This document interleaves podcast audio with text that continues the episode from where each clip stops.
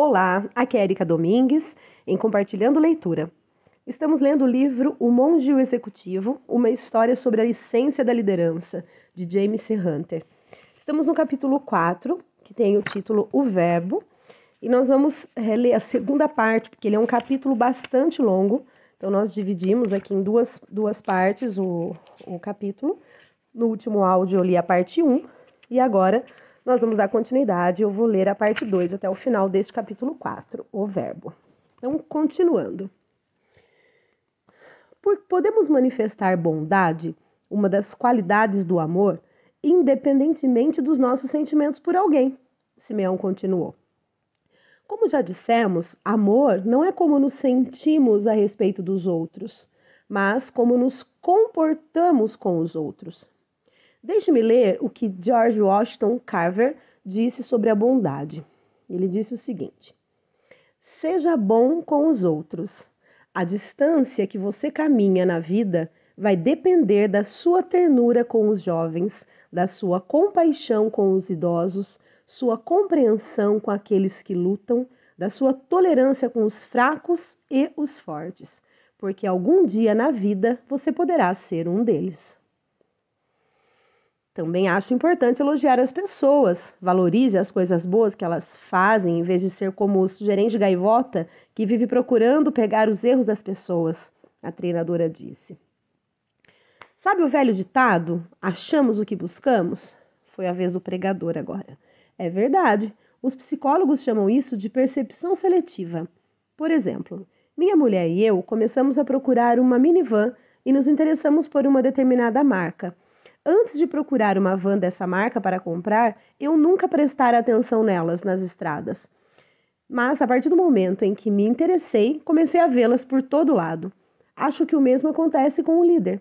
Quando começa a procurar o bem nos outros, ficando atento para o que as pessoas fazem bem, de repente você começa a ver coisas que nunca tinha visto antes. Receber elogios é uma legítima necessidade humana, essencial nos relacionamentos saudáveis. Simeão acrescentou. Entretanto, há duas coisas importantes a considerar. Uma é que o elogio deve ser sincero, outra deve ser específico. Entrar no departamento da empresa dizendo todo mundo fez um grande trabalho será insuficiente e pode até causar ressentimento, porque talvez nem todos tenham feito um grande trabalho.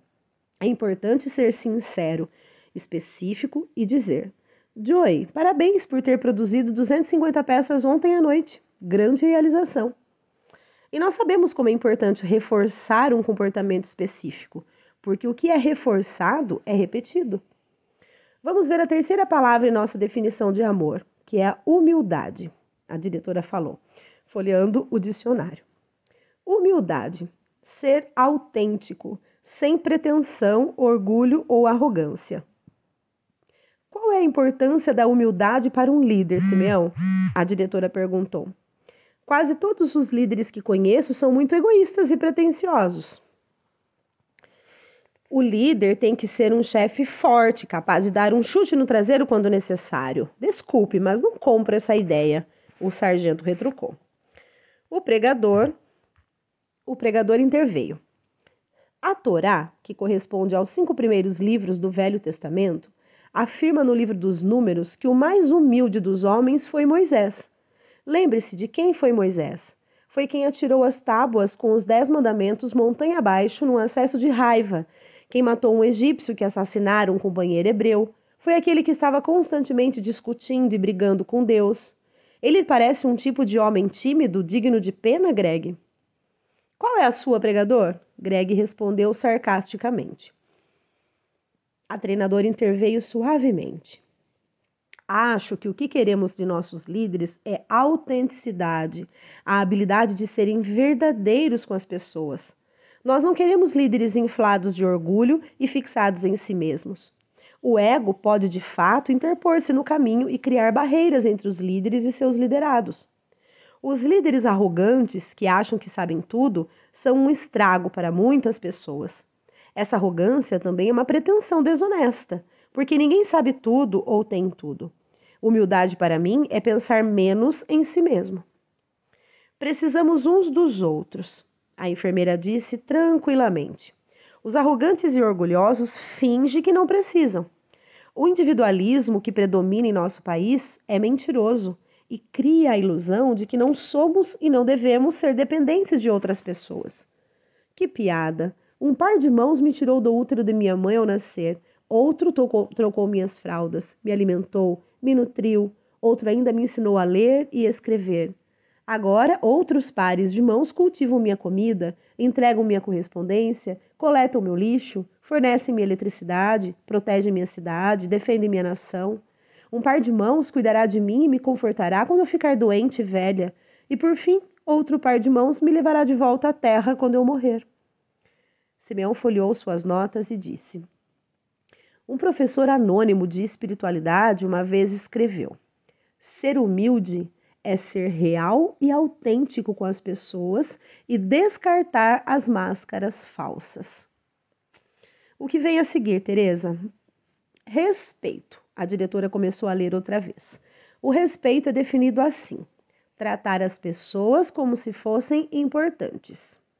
Respeito. Tratar os outros como pessoas importantes. Agora você me confundiu de vez, o sargento disse. Isto é, eu comecei a ficar nervoso quando você falou sobre influência e amor. Agora você diz que tenho que beijar o traseiro das pessoas com bondade, apreciação e respeito. Ouça, sou sargento, fui treinado para agir usando a autoridade. Este é meu estilo. O que você me pede não é natural para mim. Greg, Simeão interveio calmamente. Se eu trouxesse um general de exército à sua base, creio que você seria muito respeitoso e reconhecido e exibiria muitos dos comportamentos sobre os quais estamos discutindo. Usando os seus termos, provavelmente eu veria muita puxação de saco na sua atitude, não é mesmo? Encarando Simeão, o sargento respondeu: Esteja certo que sim. Um general é um homem muito importante e merece e terá esse respeito de minha parte. Ouço o que você está dizendo, Greg. Falei. Agora é o John falando. Você está dizendo que sabe como respeitar e apreciar. Você sabe como puxar o saco mas deseja, mas deseja apenas fazer isso com as pessoas que considera importantes.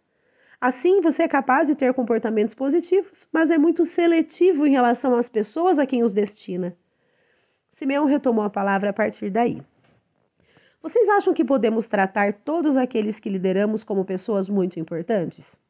Imagine tratar o Chuck da retroescavadeira como se fosse o presidente da companhia, ou nossos alunos como se fossem membros da diretoria ou enfermeiras como se fossem médicos, e soldados rasos como se fossem generais. Greg, você poderia tratar cada membro do seu pelotão como se fosse um general importante? Sim, é possível, eu acho, mas seria muito difícil. O sargento concordou relutante. Isso mesmo, Greg, Simeão continuou. Como sempre digo, a liderança requer muito amor. Os líderes devem escolher se desejam ou não se dedicar àqueles que lideram. Mas eu só respeito as pessoas quando elas merecem, o sargento continuou a objetar. Afinal, é preciso merecer respeito, é preciso merecer respeito, não é? A enfermeira, com seu jeito suave e amigável de falar, respondeu: Acredito que Deus não criou lixo humano, apenas pessoas com problemas de comportamento. E todos nós temos problemas de comportamento mas acho que todos nós deveríamos ser dignos de manifestações de respeito apenas por sermos seres humanos. A definição que Teresa leu foi tratar as pessoas como se fossem importantes. Acho que deveríamos acrescentar no final da definição porque elas são importantes. E se você não aceitar essa ideia, tente outra, a de que as pessoas deveriam merecer manifestações de respeito, justamente por serem do seu time, do seu pelotão, do seu departamento, da sua família, do seu o que quer que seja. O líder deve ter um interesse especial no sucesso daqueles que lidera. De fato, um de nossos papéis como líderes é apoiá-los e incentivá-los para que se tornem bem-sucedidos. Aquela mulher continuava a me assombrar. Olhando para o relógio, o sargento disse: Está bem, está bem, compreendo, mas é melhor irmos andando. Com certeza não queremos perder a cerimônia religiosa do meio-dia, não é mesmo? Simeão retomou logo depois da segunda badalada. Qual é a próxima palavra da nossa definição de amor, Teresa? Primeiro quero fazer-lhe uma pergunta, irmão Simeão. Por que os frades são tão neuróticos a respeito do tempo? Isto é, por que as coisas têm que ser feitas nas horas exatas, nem um segundo depois? Estou contente por você ter perguntado, Teresa. Para dizer a verdade, eu era um tanto fanático a respeito do tempo muito antes de vir para esse lugar. Lembre-se, tudo o que o líder faz envia uma mensagem. Se nos atrasamos para uma entrevista, reunião ou outros compromissos, qual é a mensagem que estamos enviando aos outros? Pessoas atrasadas me deixam louca, a treinadora exclamou. Estou gostando muito do fato de o tempo ser respeitado aqui, porque gosto de saber o que esperar. Respondendo a sua pergunta, Simeão, eu capto várias mensagens quando uma pessoa se atrasa. Uma é que o tempo dela é mais importante do que o meu, mensagem que considero bastante arrogante. Atrasar-se também transmite a mensagem de que eu não devo ser muito importante para a pessoa, porque ela certamente seria pontual com alguém que ela achasse importante. Também me passa que a pessoa não é muito honesta, porque pessoas honestas cumprem a palavra e seguem os compromissos, inclusive os de tempo. Atrasar-se é um comportamento extremamente desrespeitoso e, pior, cria hábito. A treinadora tomou fôlego depois do discurso. Obrigada por permitir-me pregar. Simeão sorriu, dizendo: Acho que não há nada mais a ser dito a respeito disso. Espero ter respondido às suas perguntas, Teresa. Qual é a próxima definição? Abnegação. Satisfazer as necessidades dos outros. Obrigado, Teresa. O oposto de abnegação é egoísmo, que significa minhas necessidades primeiro, ao diabo com as suas, certo? Abnegação significa satisfazer as dos outros, mesmo que isso implique sacrificar suas próprias necessidades e vontades. Essa também seria uma bela definição de liderança. Satisfazer as necessidades dos outros, mesmo antes das suas. Surpreendentemente, o sargento disse: no campo de batalha, as tropas sempre fazem suas refeições antes dos oficiais. Eu me surpreendi protestando dessa vez. Mas se estamos sempre satisfazendo as necessidades das outras pessoas, elas não ficarão mimadas e começarão a tirar vantagem de nós? Você não ouviu bem, John, velho companheiro. O sargento disfarçou um sorriso. Devemos satisfazer necessidades, não vontades. Se dermos às pessoas o que elas legitimamente exigem para seu bem-estar mental ou físico, acho que não devemos nos preocupar pensando que as estamos mimando.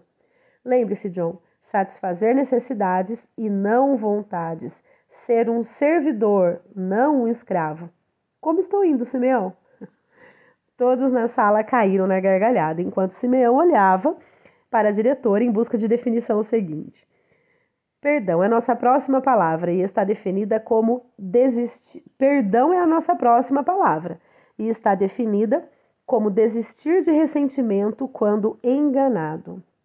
Perdão, não se ressentir quando for enganado. Não é uma definição interessante? Simeão começou. Desistir de ressentimento quando alguém enganou você. Olha só. Porque esse seria um importante traço de caráter para um líder desenvolver. Porque as pessoas não são perfeitas e, de uma maneira ou de outra, agredirão você, a enfermeira respondeu. Imagino que na posição de líder isso acontecerá muitas vezes.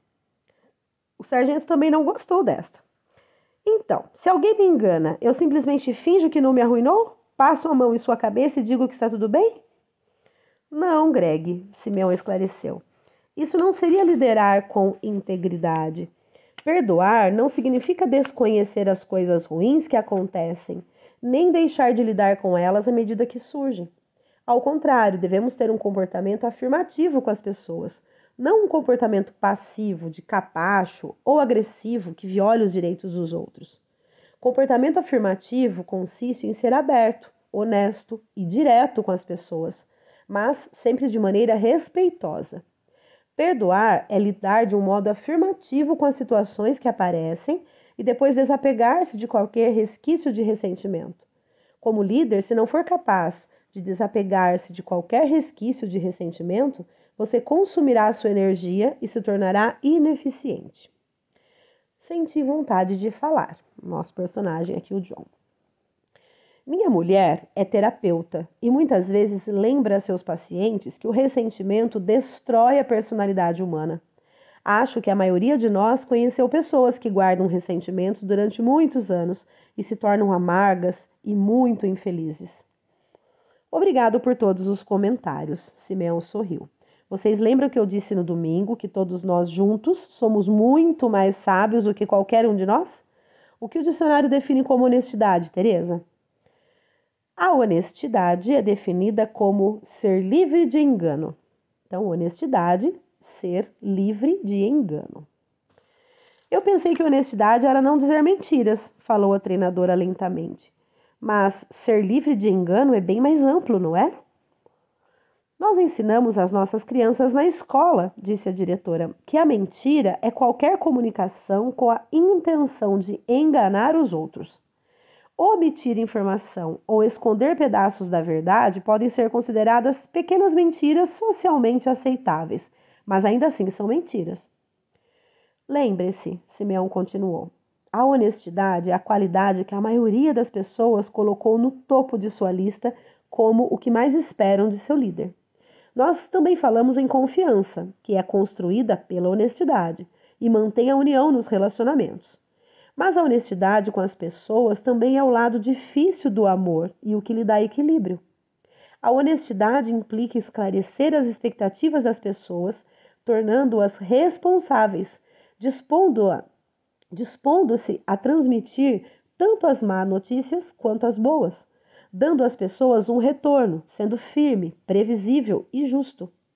Em suma, nosso comportamento deve ser isento de engano e dedicado à verdade a todo custo. Meu companheiro de quarto falou outra vez. Em meu antigo emprego, meu primeiro chefe costumava dizer-me que se não exigíssemos de nosso pessoal o cumprimento correto de suas tarefas, estaríamos sendo desonestos. Ele ia até mais longe ao dizer que os líderes que não estabelecem e exigem de seu pessoal um alto padrão de responsabilidade são ladrões e mentirosos. Ladrões porque estão roubando o acionista que lhes paga para contratarem empregados responsáveis e mentirosos porque finge que está tudo bem com seu pessoal quando de fato está mal, tudo está mal. Conheci muitos supervisores que pensavam que, contanto que todo mundo estivesse feliz, a vida em seu setor correria bem, acrescentei. O nosso personagem, o John. Eles se recusam a discutir as eficiências de seus liderados com medo de perder prestígio ou de que as pessoas ficassem zangadas com eles. Na realidade, eu nunca me dei conta de como esse comportamento é desonesto. Acho que a maioria das pessoas quer, e elas certamente querem, saber como são avaliadas pelo líder. Muito bem, vamos ver compromisso, Teresa, Simeão pediu. Dê-me um segundo. Tudo bem, aqui está. Compromisso é definido como ater-se às suas escolhas. Compromisso igual a sustentar suas escolhas. Simeão ficou silencioso por um momento antes de dizer: Compromisso é provavelmente o comportamento mais importante de todos. E por compromisso quero dizer comprometer-se com as obrigações assumidas na vida. Isso é importante porque os princípios que estamos discutindo requerem um esforço enorme e se você não estiver comprometido como líder, provavelmente desistirá de exercer autoridade e voltará a uma posição de poder. Compromisso, infelizmente, não é uma palavra popular nos dias de hoje. É isso mesmo, disse a enfermeira. Se não queremos o bebê, abortamos. Se não queremos o cônjuge, nos divorciamos. E se não queremos o vovô, praticamos a eutanásia. Uma linda sociedade descartável. O sargento sorriu e disse: Sim, todos querem estar envolvidos, mas ninguém quer estar comprometido. Há uma grande diferença entre os dois. A próxima vez que vocês forem comer ovos com bacon, lembre-se disto. A galinha estava envolvida, mas o porco estava comprometido. Ótimo, Greg. Eu tinha esquecido essa. Eu disse, sentindo-me melhor a respeito do sargento à medida que o conhecia. Ficamos quietos por algum tempo, considerando esses pensamentos. Finalmente, Simeão rompeu o silêncio, dizendo: O verdadeiro compromisso envolve o crescimento do, indiví do indivíduo e do grupo, juntamente com o aperfeiçoamento constante. O líder comprometido dedica-se ao crescimento e aperfeiçoamento de seus liderados.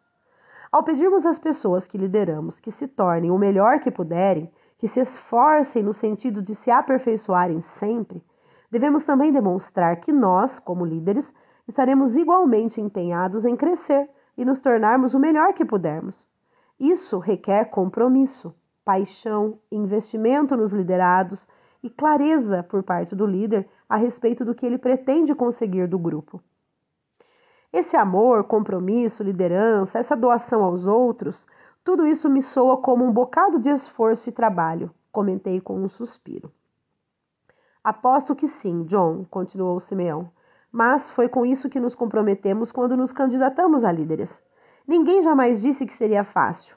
Quando optamos por amar e nos doar aos outros, estamos aceitando ser pacientes, bons, humildes, respeitosos, abnegados, generosos, honestos e comprometidos. Esses comportamentos exigirão que nos coloquemos a serviço dos outros e nos sacrifiquemos por eles. Talvez tenhamos que sacrificar nosso ego ou até sufocar nosso mau humor em determinados momentos. Talvez tenhamos que sacrificar nosso desejo de explodir com alguém em troca de ser apenas firmes. Talvez tenhamos que nos sacrificar para amar e nos doar a pessoas que nem mesmo apreciamos. Mas, como você disse antes, Teresa comentou, temos que escolher se queremos ou não nos comportar de maneira amorosa. Quando amamos os outros e nos doamos a eles, precisamos servir e nos sacrificar. Quando servimos e nos sacrificamos, construímos autoridade. E quando tivermos construído autoridade com as pessoas, então ganharemos o direito de ser chamados de líderes. Compreendo o que você está dizendo, apartou a treinadora, e talvez concorde com isso. Mas fico com a impressão de que ao nos comportarmos assim, estamos manipulando as pessoas. Manipulação, por definição, é influenciar pessoas para benefício pessoal, a diretora retrucou. Acho que o modelo de liderança que Simeão defende fala em influenciar as pessoas em busca de um benefício mútuo. Se de fato estou identificando e satisfazendo as necessidades legítimas das pessoas que lidero e a quem sirvo, elas também devem estar sendo beneficiadas por minha influência. Concorda, Simeão? Como sempre, o grupo conseguiu articular esses princípios melhor do que eu faria. Muito obrigado. O pregador então continuou. Uma vez ouvi uma fita gravada por Tony Campolo, um pastor bastante famoso, conferencista e educador, em que ele fala de suas sessões de terapia para noivos. Ele diz que sempre que um casal jovem o procura, ele costuma perguntar: Por que vocês vão se casar? A resposta costumeira, claro, é: porque nos amamos de verdade. A segunda pergunta de Tony é: Vocês têm uma razão melhor do que essa? Vocês têm uma razão melhor do que essa, não é? O casal se olha surpreso, sem compreender a pergunta. Qual poderia ser uma razão melhor do que essa? Nós de fato nos amamos. E aí o pastor responde dizendo: Sei que neste momento vocês trocam palavras apaixonadas e que os hormônios estão a todo vapor. Ótimo, aproveitem. Mas o que será do relacionamento de vocês quando esses sentimentos e sensações acabarem? Como é de esperar, o casal se olha antes de responder num tom desafiador e diz: Isso nunca acontecerá conosco. A sala explodiu em risadas. Vejo que alguns de vocês estão casados há muito tempo, meu companheiro de quarto continuou. Todos nós sabemos que os sentimentos vêm e vão, e é o compromisso que nos sustenta. Tony conclui a conversa com os noivos, mostrando que cada casamento oferece uma oportunidade para uma união real e profunda, mas que só sabemos se somos capazes de construí-la quando a paixão inicial termina. Sim, sim, Lee, Simeão afirmou. Esse mesmo princípio de compromisso se aplica à liderança. Os comportamentos que estamos discutindo hoje não são tão difíceis com as pessoas de quem gostamos. Muitos homens e mulheres maus são bons e amigáveis com as pessoas de quem gostam. Mas nosso verdadeiro caráter de líder se revela quando temos que nos doar aos agressivos e arrogantes, quando somos colocados à prova e temos que amar as pessoas de quem não gostamos tanto.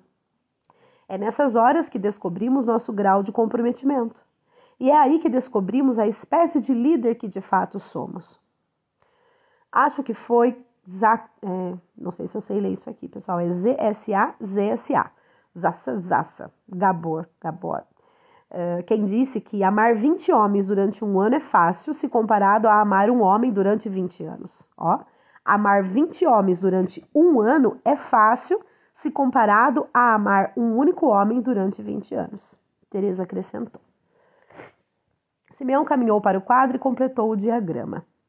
Em nosso modelo ontem, dissemos que a liderança é construída sobre autoridade ou influência, que por sua vez são construídas sobre serviço e sacrifício, que são construídos sobre o amor.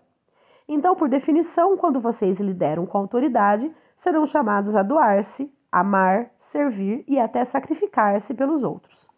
Mais uma vez, amar não é como você se sente em relação aos outros, mas como se comporta em relação a eles.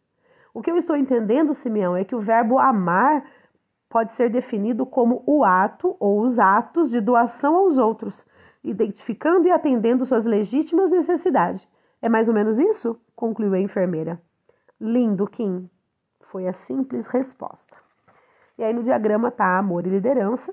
E aí nós temos num, numa coluna é, a palavra e na, na, na, frente uma frase. Então eu vou ler assim: a palavra e a frase, a palavra e a frase, tá bom? Paciência, mostrar autocontrole. Bondade, dar atenção, apreciação e incentivo. Humildade, ser autêntico sem pretensão, orgulho ou arrogância. Respeito, tratar os outros como pessoas importantes. Abnegação, satisfazer as necessidades dos outros. Perdão, não se ressentir quando for enganado. Honestidade, ser livre de engano.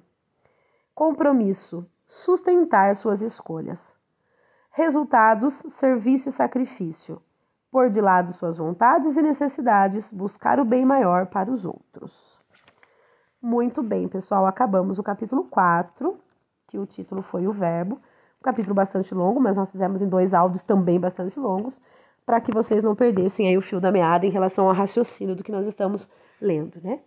Espero que vocês estejam gostando, que estejam fazendo boas reflexões, que de certa forma isso os agregue, né? agregue qualquer a todos, né? O que quer que seja, porque sempre em qualquer leitura é, alguma coisa a gente sempre agrega para gente, né? Isso que é importante.